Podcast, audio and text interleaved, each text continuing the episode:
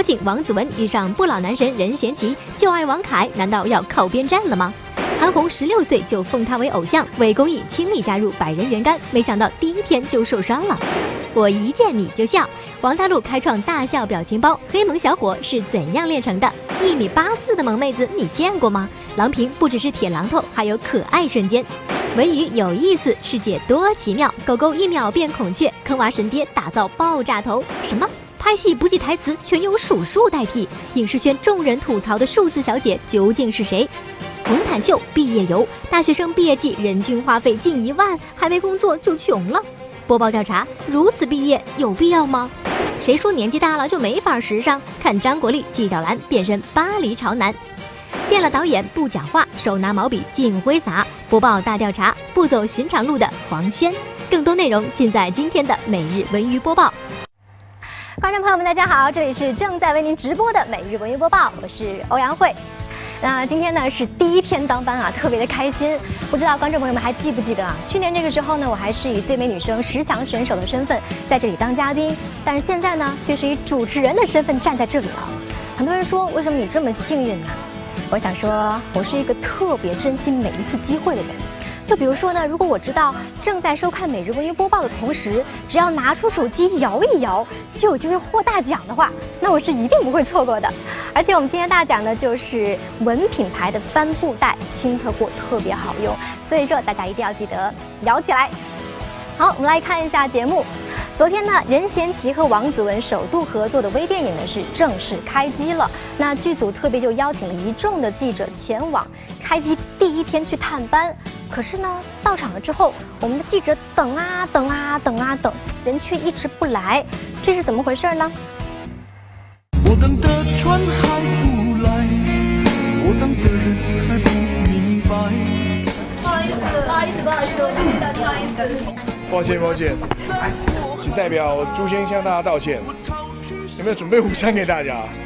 在微电影《时光诛仙》开机的当天，记者们被要求只能在群访间等待，不能进入现场拍摄，苦等两个多小时。久等而来的是男主角任贤齐的频频道歉。现场到底发生了什么？不好意思，我们准备准备拍摄了。好，好，对不起，所有媒体先是打一个镜头就走。好，谢谢啊。好，谢谢。在这个微电影里面，它是一个。啊，有一点点呃，就是那种尴尬的那种爱情的发展的一个铺排，所以我们在刚刚的那个时候是有一点点腼腆。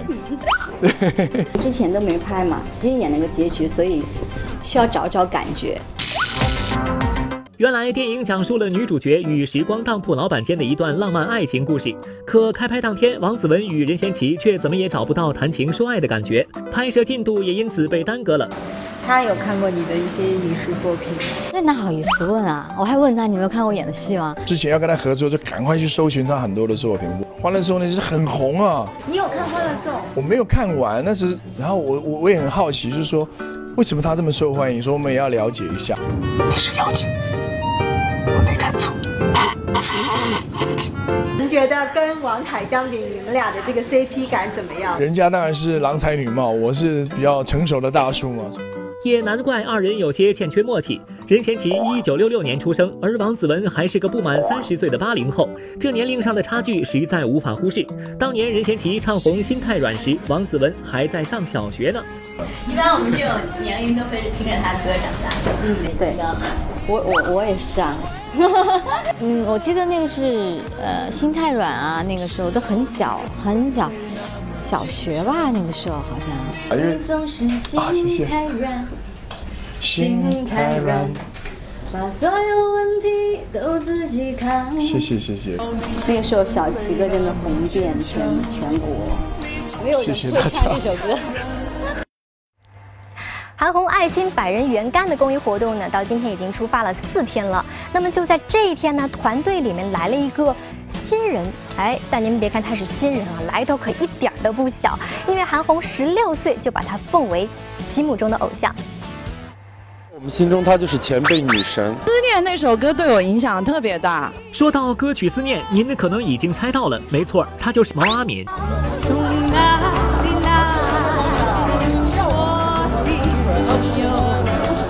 觉得他就是因为身体力行做这些事情，做一年是没有问题的，要长期这么做，我觉得是信念吧。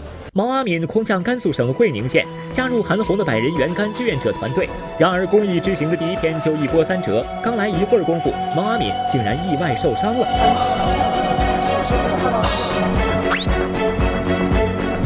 好了，没事儿，就说我活干的太少了，遮我一下。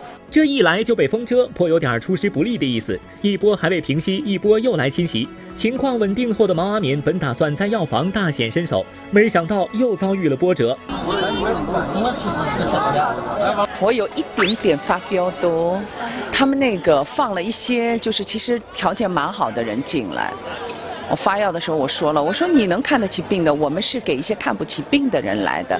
我说你能看得起病的，你就不要来这里看。跟我急了。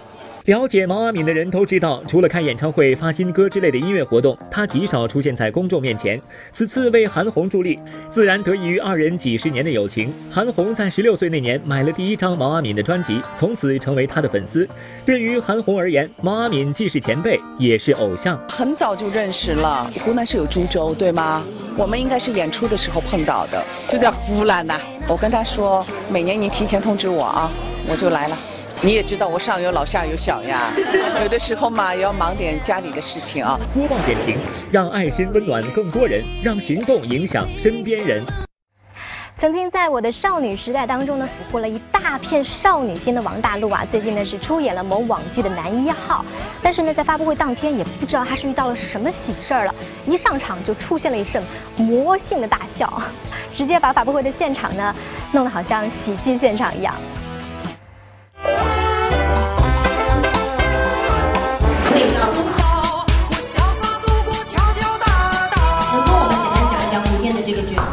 对他的感觉，就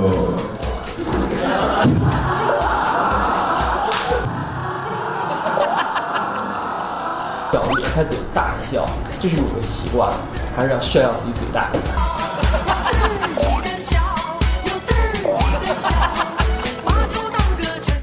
很开心吧？我很开心，我觉得我参加过最最开心的一个那个发布会。对。好好笑。王大陆，一九九一年出生，演员、模特，因出演电影《我的少女时代》中徐太宇一角走红。身在《鬼吹灯之牧野鬼市》发布会现场的小文，实在搞不懂王大陆的笑点在哪里。不过，的确得承认，爱笑的人运气不会太差。这次王大陆拿下了男一号胡天，看着他现场生龙活虎的状态，小文脑海中却浮现出不久前他参加极限挑战时一脸蒙圈的样子。大陆，我我还要吃东西啊？对啊，那我我什么叫还要我还要吃东西啊？那你知不知道怎么尊重前辈？忘掉他。谢谢那个，我今天也跟所有那个长官们讲说，谢谢你们给傻子一个机会，让我演一个盗墓贼。嘿，一心，哥，你们还还没有结束啊？还没结束，你在哪？我在等你们。在哪里啊？和平饭店楼下。我欺骗了大陆，他一直以为你在跟他对话。我相信一心不会骗我，他是不会骗人的小绵羊。我看了这个节目认识他，我觉得哇，他太可爱了。我一开始也没想到是他嘛，我当然也不知道啊。我主要是跟红雷哥在一起啊。七月八号呢，咱北京卫视的《我是演说家》就要再次跟大家见面了。不过听说这次哈，赛制会有一个很大的变革，听说呢还会挑起嘉宾之间的战火。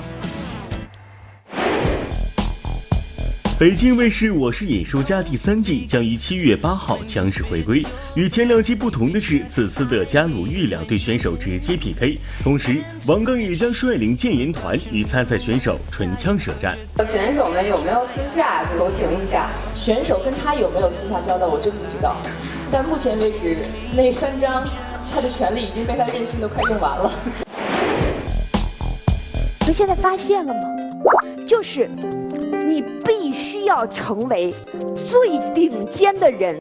马薇薇，一九八一年出生于贵州，二零一四年获得《奇葩说》第一季第一名，奇葩之王。这个姑娘就是《奇葩说》第一季冠军马薇薇。都知道她的辩论风格凌厉彪悍，这不，她就将犀利本色发挥到极致。康永哥是一个很 nice 的人，就基本上你不动手打他的话，他是不会攻击你的。高老师他就发表看法，他不屑于攻击任何人。近日，老艺术家谢芳与社区居民分享了自己年轻时的往事。八十一岁高龄的她在台上连说带唱一个多小时，丝毫不觉得疲惫。风呀吹得那个风车转呐，蚕豆花儿香呀，海鸟儿闲。唱而优则演已经不是什么新鲜事儿了，这不连女子组合 S N H forty eight 也参演起了网剧《贴身校花》。对于这群以歌手身份出道的女孩来说，拍戏可一点儿都不轻松。哭戏的时候一下子哭不出来，这样子。我其中也遇到了很多问题，但是大家在靠努力来努力克服，这样。我与世界只差一个你，这部根据张浩晨同名小说改编的电影，讲述了中学时期的好友毕业多年后重逢相聚，找回曾经青春的故事。这部拥有二百多万微博粉丝的小说，此次改编成电影，大胆启用了方逸伦等新人。由北京电视台卡酷少儿卫视和卡酷传媒有限公司共同承办的北京动画梦主题沙龙活动，日前亮相法国昂西国际动画电影节。这是北京动画第一次走入国际视野，向国际动漫业界展示北京形象和中国力量。一直播就是让我们一直直播下去。如果您想关注我们美容云播报各种精彩的发布会现场的话，就赶快关注直播平台一直播。好了，接下来又到了我们。每一天的这个第一轮的摇奖环节了，赶快拿出你的手机，跟着我倒数一下，五、四、三、二，继续。我是欧阳慧。一说到郎平呢，我们肯定第一时间会想到她是在这个台球场上那种飒爽的英姿。那最近呢，她就现身某公司指导员工打球啊，结果一上场，她果然就发挥了这个铁榔头的本色，雷厉风行的挑起了毛病。网的好像比我们那正常场地少一半。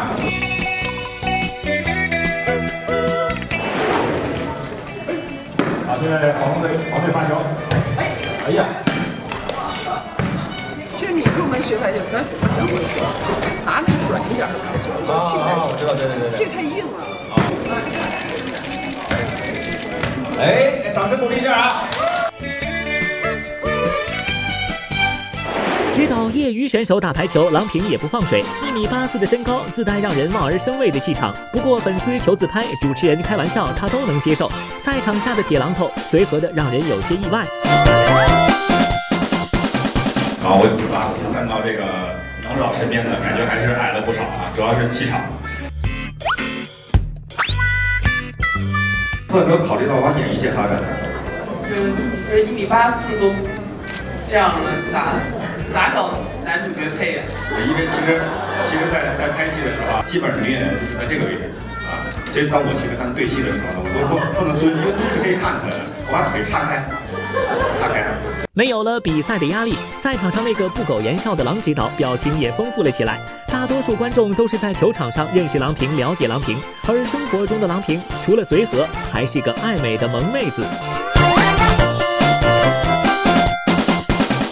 大家看那个一九八一年就呃第一次拿世界冠军的时候，我们都甩俩抓子，然后其实都是烫过的，然后烫过以后吧，这上下还分开的，你知道吗？一梳上，啊，后来那天我女儿特别奇怪我，妈，这是什么时尚的发型？这什么时？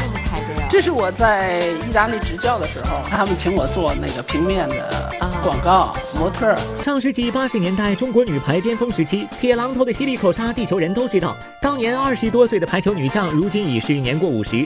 今年一月，郎平和文物鉴定专家王玉成在北京低调结婚，生活状态的改变也让郎平变得更柔软、更温暖。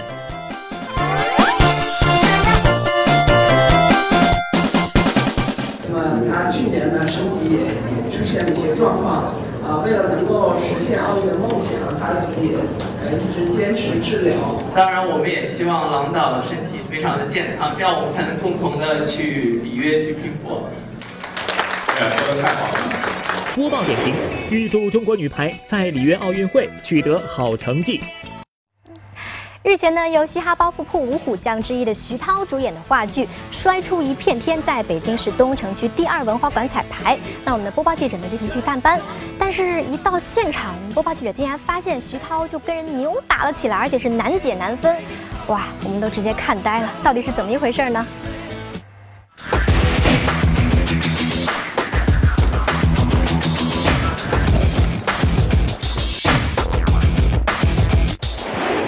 这是怎么回事？怎么这话剧主演还打起来了？一言不合就打架吗？仔细一琢磨，这话剧名字叫《摔出一片天》，莫非打架就是话剧的一部分？我有点上气儿不接下气儿。讲的是这个非遗啊，嗯这个宝三儿摔跤，交铲交易啊，交铲交易，京交啊，完了排这个话剧啊，我们这儿跟演员正切磋呢，你也看得出来我这身材就像一摔跤的 啊，别人谁也不服。你这身材像摔跤的吗？是不是？大呵，哎，你再别往摔你，知道吗？啊，是吧？这就抄你，知道吗？来，你第二个，停，下手，下手，下手！这肩边。就徐涛这小身板，看着就不禁摔呀。可谁让话剧摔出一片天是以京郊为题材呢？所谓京郊，就是老北京摔跤，是一项融格斗技巧、娱乐表演为一体的娱乐活动。看着徐涛与其他主演摔得火热，前来探班的侯振鹏按捺不住了。都说一山不容二虎，看来这嘻哈包袱铺的二虎免不了一场决斗了。这你看我瘦，这全是肌肉，全是肌肉。他们那个胖那都不行，那都是虚胖、虚肿，知道吗？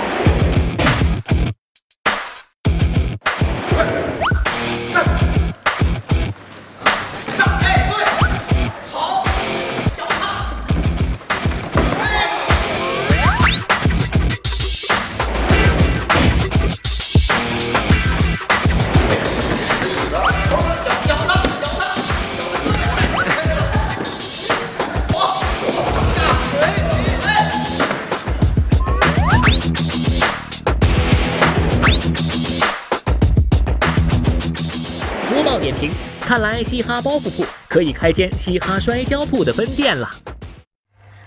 我感觉啊，只要嘻哈五虎凑在一块儿，别说什么嘻哈摔跤铺了，嘻哈标枪铺、嘻哈狂吃铺、嘻哈理发铺，什么铺不能有啊？但是说到嘻哈理发铺呢，可能嘻哈五虎就要向接下来这几位讨教一下了，跟他们学学，到底怎么样理发能够玩坏你想要玩坏的所有人和宠物呢？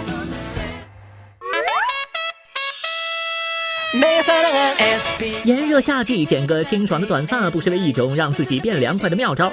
同理，猫狗的主人们就用剃毛的方法，让自己的萌宠清凉度夏。不过，总有那么一些主人剃毛的思路实在太任性。主人，主人，人家是狗狗，不是孔雀啦。什么什么，人家的衣服呢？不要解释，我不听，我不听。一言不合就剃毛，本剑龙驾到，还不跪下？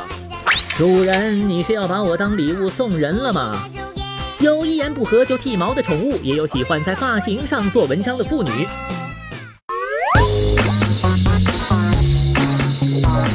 听说过亲子装、情侣装，你见过妇女同款发型吗？这到底是爸爸的创意还是女儿的设计？这发型简直是炫酷到没朋友！头发炸了，头发炸了！我和女儿一起炸炸炸炸！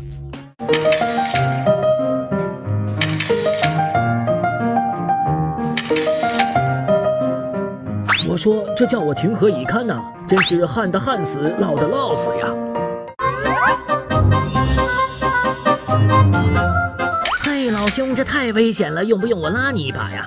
千万别让爸爸带孩子，专业坑娃呀！怎么大风越狠，我心越荡。亲爱的，千万不要放手啊！这些照片刺激吗？过瘾吗？你有勇气拍摄吗？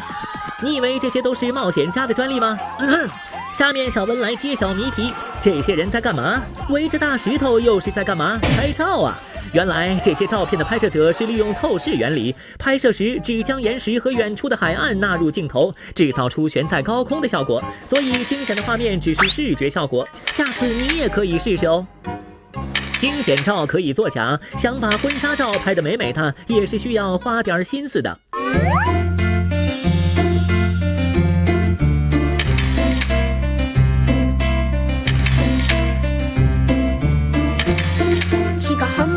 亮吧，浪漫吧，优雅吧。对不起，你看到的只是表象。这些美好画面的背后，还有一个画风跑偏的团队。来，稳住，稳住，你可扶好了，我摔了不要紧，单反不行。别的摄像师都有三脚架，我自己就是两脚架。我的副业可是爬树高手。我们团队还有一个设备叫人肉梯，你们没见过吧？哈哈，雨也是可以制造的，要大雨还是瓢泼大雨，我说了算。小文不禁想对摄影师说一句：真是大写的心疼啊！欢迎回来，直播继续，我是欧阳慧。一向以这个毒舌和犀利著称的金星呢，曾经在节目当中痛批过这样一位数字小姐，就说她拍戏的时候根本就不背台词，就只知道一二三四五六七这样念数字，然后全程靠后期配音。我们还在想到底是真的还是假的呢？结果现在哈，这个刘涛在接受某采访的时候就说，她在片场呢也遇到过这样一位数字小姐。我确实经历过对方说一二三四。啊，可不是空穴来风哦，这是不专不敬业，也是不专业。你没有听错，刘涛口中所说的正是数字小姐。那么究竟什么是数字小姐？先听金星解释一遍。数字小姐这个绰号是怎么来的呢？镜头一给到这个数字小姐的时候，她在干嘛呢？眼泪啊还能挤出来，一二三四五六七，七六五四三二一。回头呢，导演再找人把这个音给他配上。数字小姐名词解释：指某些演员拍摄期间不背台词，会选择念数字加后期配音。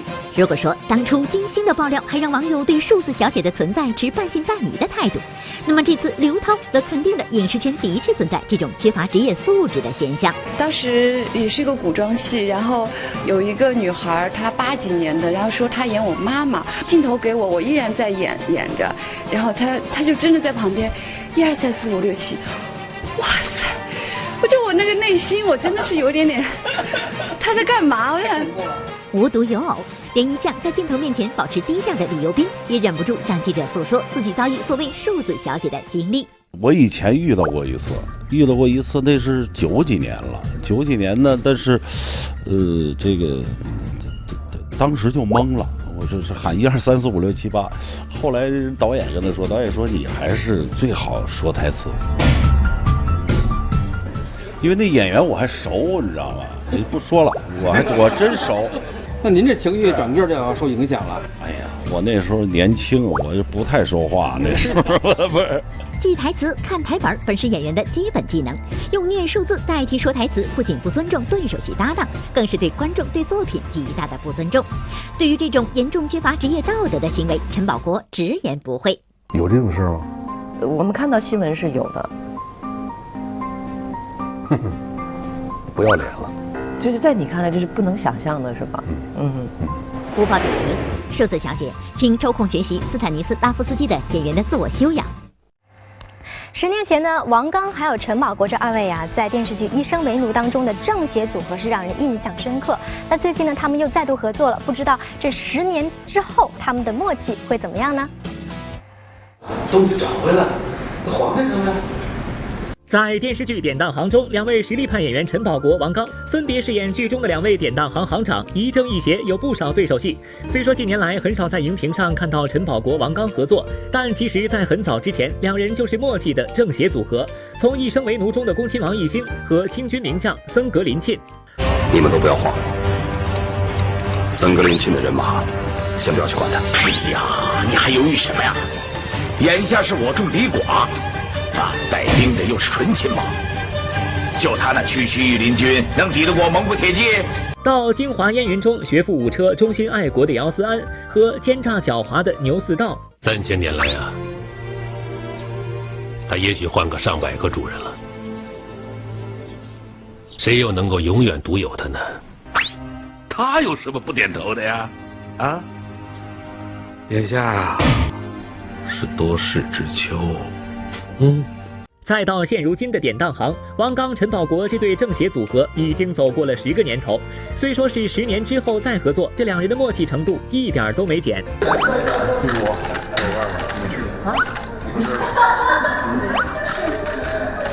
这个都是都是自然而然的一些事情啊，就是你来我往啊，一点一点的这个。你要说具体的有什么火花，我们天天不是想的是火花啊，我们天天想的那么多台词啊，依然如故。虽说默契依旧，两位在片场也是谈笑风生，不过在某些话题上，陈宝国、王刚却是很难交流。原来在剧中，两位都是典当行行长，王刚在古董鉴宝方面是行家，还担任电视剧典当行的鉴宝顾问。而陈宝国对于鉴宝知识却是知之甚少，甚至有些提不起兴趣。呃，很难交流，不在一个段位上。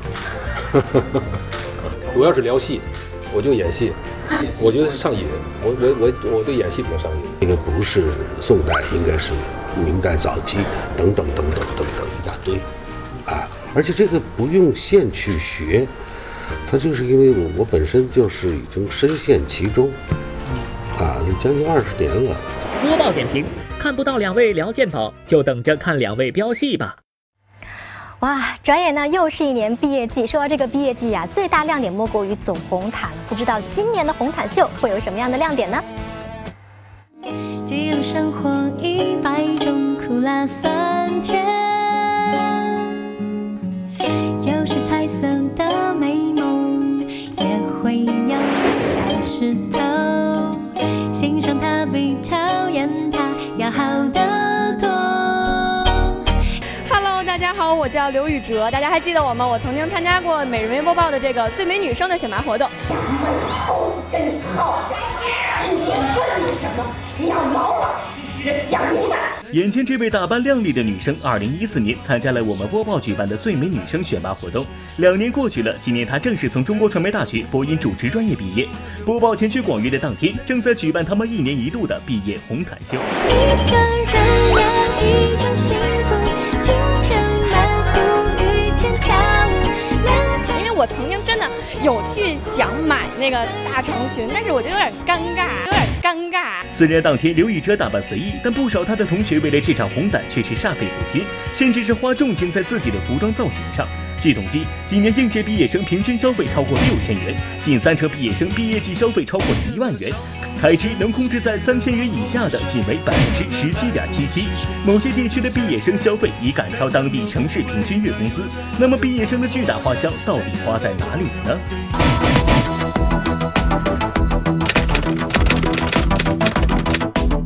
一天呀，嗯，大概十个二十个吧。嗯嗯嗯，这样的一个套餐大概多少钱啊？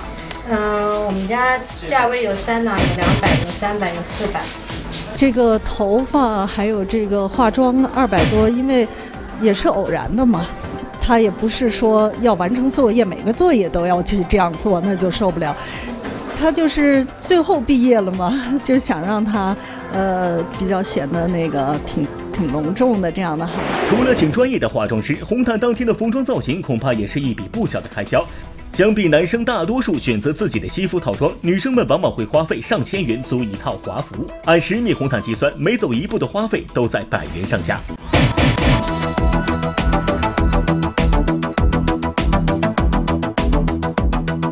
然后也有一些同学，比如他选择呃奢侈品的高级定制，那就会更贵一点。一百的两万，别人抽的。哦，是不是？其次就是便宜点的，就是从有好多同学他们家离香港比较近，从那边是定做吧，那边定做大概是呃八九千一万来块钱。只要美就好了，一切以美为原则，没有其他。老师也说，这应该是在广院最美丽的一天。除了毕业典礼当天的装扮花销外，通过我们的调查发现，如今高校的学子们还流行一种毕业方式，那就是旅行。三五好友成团，一起用这样的方式来告别自己的校园生活。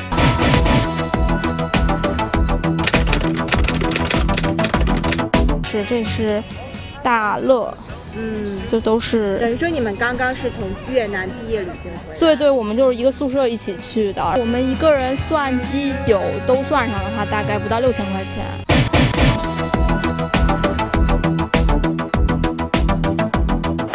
在我们的调查中发现，同学聚餐也是毕业季中重要的花销组成部分。毕业生有时甚至会出现一天赶场好几次的情况。按人均一百元消费来算，一个月的总花销就要超过三千元。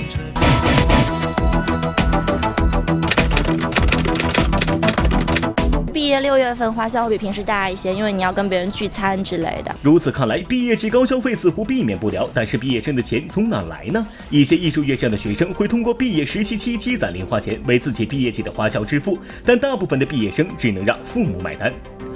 不好意思找爸妈要钱，很多人都开始实习，怎么都有自己的工资，可能都开始花自己的钱了。量力而行吧，呃，适合自己就是最好的，我觉得。一切一切都是为了孩子嘛，是吧？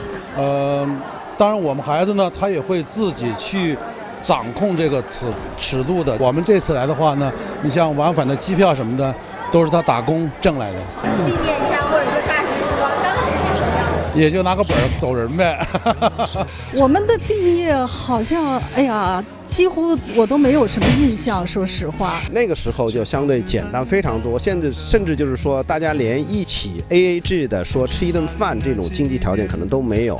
厉害，一直以来他的画风呢都是应该是比较接地气儿的，但是没想到啊，他这人一年到六十，竟然呢摇身一变开始走这种画风了。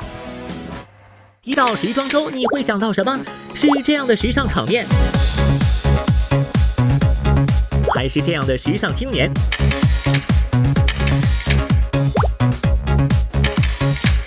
以上都对，但是您能把六十一岁的张国立和时尚联系起来吗？最近小文听说张国立远赴法国参加了巴黎时装周，可是，在以往的印象里，张国立的画风不是这样的吗？帮忙的丫头她去赶集啊，哎呀，或是这样的。蛤蟆公主。就在小文对消息的真实性表示怀疑的时候，张国立在法国拍摄的时尚大片竟然华丽丽的出炉了。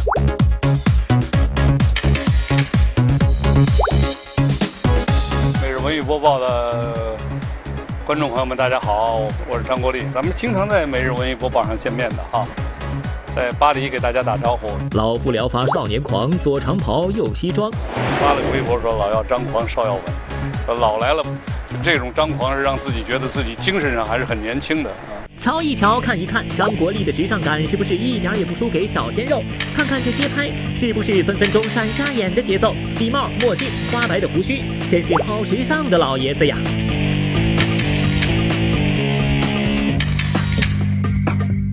因为我过去走的都是那种特别接地气儿的路线啊，这个有点时尚啊。他们问我时尚是什么，我说时尚就是装呗。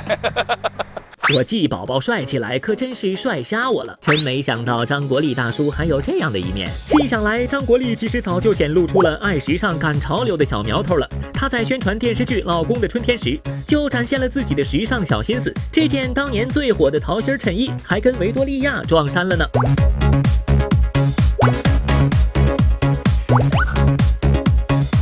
衣服造出来就让人穿的嘛，撞衫又有什么，对不对？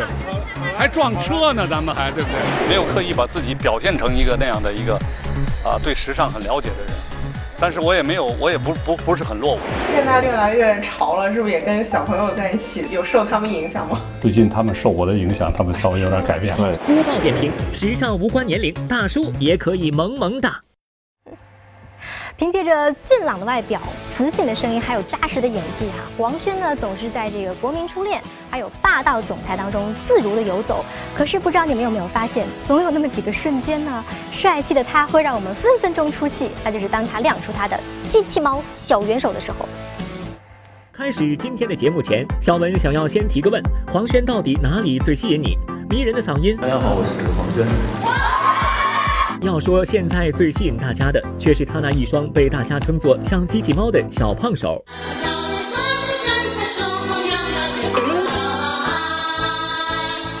你看小肉手跟那个谁机器猫似的，是吗？这么可爱？你对这个说法怎么看？不知道该怎么怎么他，我也想长大一点，他长不大。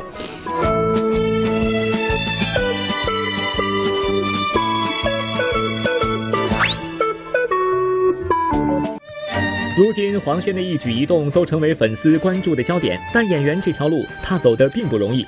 大一就被选定参演《满城尽带黄金甲》，却临时因为角色调整被换。本以为板上钉钉的电影《日照重庆》《海洋天堂》也在最后关头被换角。即使是这部让广大观众开始熟悉他的电视剧《红高粱》，也差点和他失之交臂。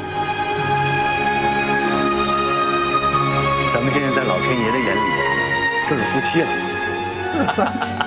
哎呀，哎呀，我第一次到试戏，他我就觉得这孩子怎么手足无措呀？反正我说他会演戏吗？我觉得这后来我就跟那个副导演说，哎，你们给我推荐什么人？我根本不行，这个人，哎，换换人吧。呃，文丽给我打电话说，就他可以演那个呃女人帮演的非常好。性格很不好，然后就是就是不太会跟别人亲近和交流。以前每次去见导演的时候，我就一句话也不说。当你很勉强自己的时候，也会很尴尬。他们也会很尴尬，因为性格慢热不爱表现，初见黄轩的人很难发现他在表演上的闪光点。尽管从小就怀揣着当演员的梦想，但对于他当演员，连家人也并不看好。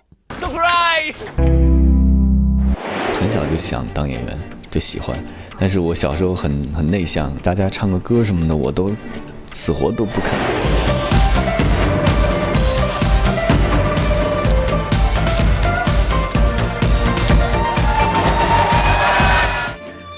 身为舞蹈演员母亲的影响下，黄轩选择了舞蹈。在舞蹈学校毕业前夕，黄轩作为老师选中的苗子参加比赛，却因为练功太狠受了伤。随后他才决定放弃舞蹈，开启自己的演员梦。在当演员的初期，黄轩多是受到文艺片导演的青睐，戏约不多，甚至还得靠借钱度日。加之亲人的接连离世，黄轩的事业和生活都曾处于低谷。呃，很。很很孤单的一段时光，很低落的一段时光，然后没有老师，我就自己拿着笔，就抖抖戳戳的就写。断续写了一段时间以后，我才呃结识到呃这个行业书法行业的老师。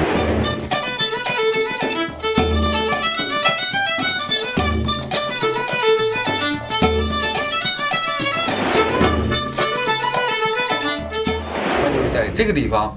呃，我两个学生，这个来陪着他来做这个书法的临摹，当时临的是明代的王铎的一件草书，呃，我心里很有感触，觉得有黄轩这个在这次这个两年的时间内，他没有荒废这书法啊，他所以用笔很娴熟。他的这个水平应该属于什么样的？他是在专业和非专业的门槛之中，就是如果他在潜心啊，也有就是可以成为一个专业书法家，可以说。对他来讲，呃，非常简单，因为这是最大的特点，就是悟性太强。黄轩的曾祖父黄文忠是陇上著名的书法家，杭州西湖的多幅楹联都是由他来撰写的。但在此之前，黄轩却没练过一天书法，和书法的偶遇却意外让他找到了内心的宁静。即使在拍戏期间，他也常常带上笔墨纸砚，走到哪儿写到哪儿。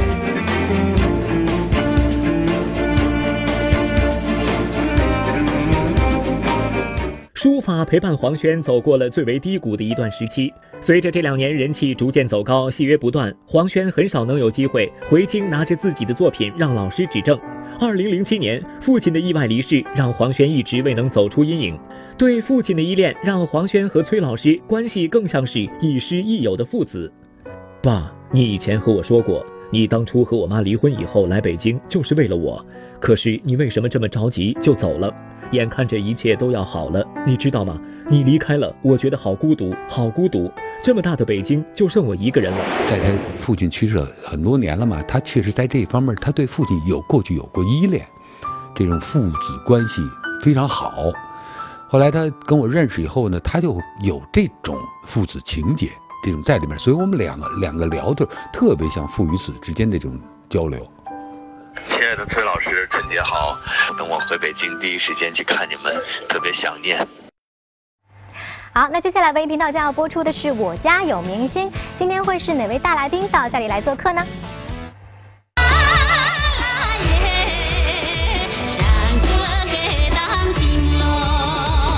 好嗓子江央卓玛推荐的西域刀郎和藏族山歌传人做客本期《我家有明星》，倾情奉献七一特别节目，在场山歌给党听。今天改行不做主持人，化身藏族歌手，以歌会友，以歌传情，为您的耳朵献上一场饕餮盛宴。